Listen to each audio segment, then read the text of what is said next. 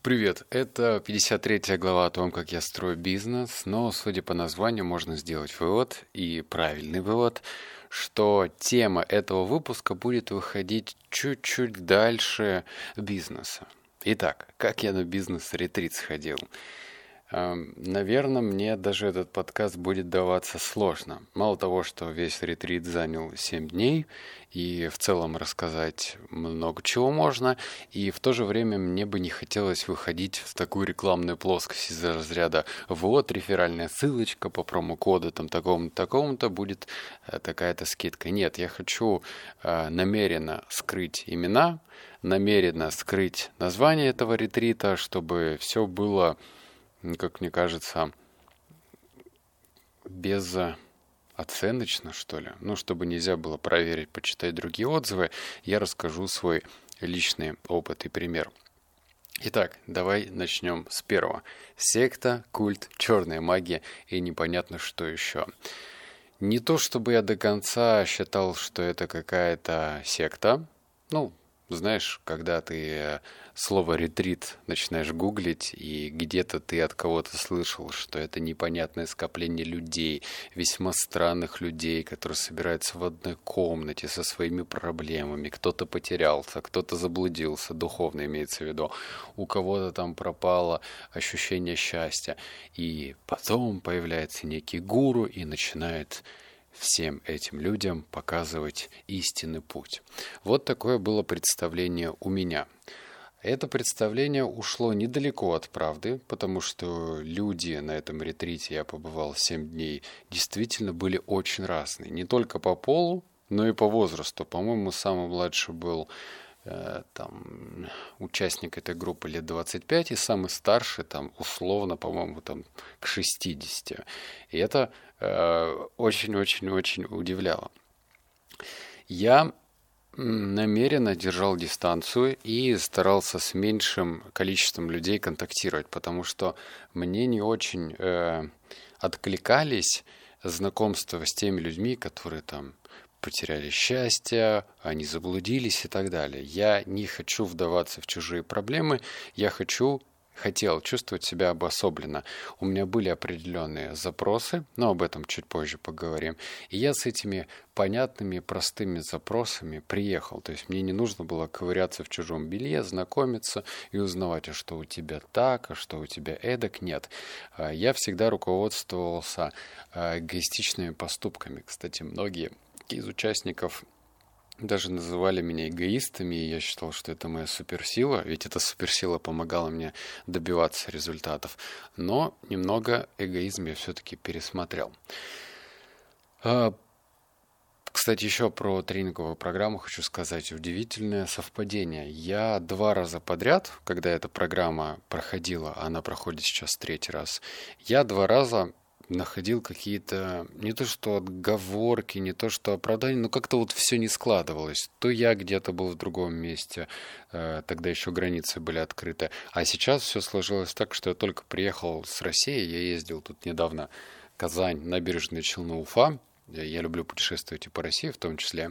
И приехал в Новосибирск, у меня как раз появилось свободное время. Ну и плюс у нас начиналось слякать, э, снег тает, и не очень приятно было находиться в Новосибирске. Я уехал в то место, где проходил этот ретрит. Поэтому все так совпало, что на третью программу я все-таки попал. К вопросу, почему мне это было нужно. Э, я опираюсь сейчас на колесо баланса. Э, вот это сто процентов работает. У каждого это колесо баланса разное. У кого-то страдает одна часть, у кого-то другая, но все-таки это колесо баланса есть. У нас же с тобой есть две руки, да, две ноги. Ну, как минимум. Э, как максимум, я думаю, тоже. И какая-то область из этого колеса баланса страдает. Ну, нельзя быть полностью гармоничным. Однако хочется какую-то часть все-таки подтянуть. То есть можно, например, быть быть не знаю, там, отличным семенином, может быть, даже у тебя и отношения с друзьями будут тоже на высоте, но в то же время, например, отношения с деньгами будут страдать, и наоборот или не наоборот. Ну, в общем, что-то, какая-то из этих областей, здоровье, отношения с семьей, отношения с деньгами, отношения с окружающим, самим собой, что-то страдает. И я подумал, что я, как человек, который далек от духовных практик, мне было бы неплохо хотя бы поэкспериментировать, то есть посмотреть, что из этого выйдет. Я, кстати, не считаю медитацию духовной практикой. Это что-то, с одной стороны, и большее, с другой стороны, и узкое. То есть я во время медитации, наоборот, делаю, стараюсь, чтобы мои мысли были пустые. Я не держу в голове какое-то божественное сознание и так далее. То есть для меня медитация это не совсем духовная практика. И я подумала, почему бы ну, не попробовать, не посмотреть, а что из этого получится. Может быть, я подтяну эту часть. Теперь переходим к финальной части. Что я получил по итогу? У меня, ну, если ты следишь внимательно за моим подкастом «Книги на миллион», э, все обучение крутится вокруг книг. И я до сих пор убежден, что книги – это лучшие учителя, но есть одно «но». Книги ты читаешь обычно в комфортной обстановке. Ты сидишь или лежишь на диване, ты читаешь, и в лучшем случае ты сфокусирован на тексте. Но поскольку у нас у каждого а, внимание рассеяно, у кого-то больше, у кого-то меньше, то можно через некоторое время, знаешь, спустя две страницы поймать себя на мысли, что ты где-то вообще летаешь. Ты летаешь мыслями, не здесь. Ты вроде прочитал эти две страницы, но ты не здесь. Второе – это то, что переносить теорию из книг в практическую область сложнее, особенно если это практики. Я вот как-то, по-моему, даже рассказывал, купил я, значит, книгу по цигуну и думал, вот, сейчас буду практиковать. И только я открыл э, вот эту книжку, посмотрел на картинки, прочитал описание и понял, что ни хрена непонятно, это крайне сложно. То есть, может быть, я что-то буду делать так, но получится это не так. Смотреть и сверять это все с YouTube тоже мне казалось странным, потому что э, исполнение в книге написано так, а лектор или кто, мастер на YouTube показывает иначе. И вообще, а мастер ли он, этот человек, который показывает это все на YouTube? Тут тоже закрадывались сомнения. И практическая часть страдала. А здесь, получается, было очень много духовных практик, которые я никогда не делал. И, может быть, я ленился, может быть, просто руки не доходили. В общем, я старался откладывать этот момент. Кстати, вот хочу тоже выделить такой пунктик. Это стояние на гвоздях. У меня дома стоят гвозди.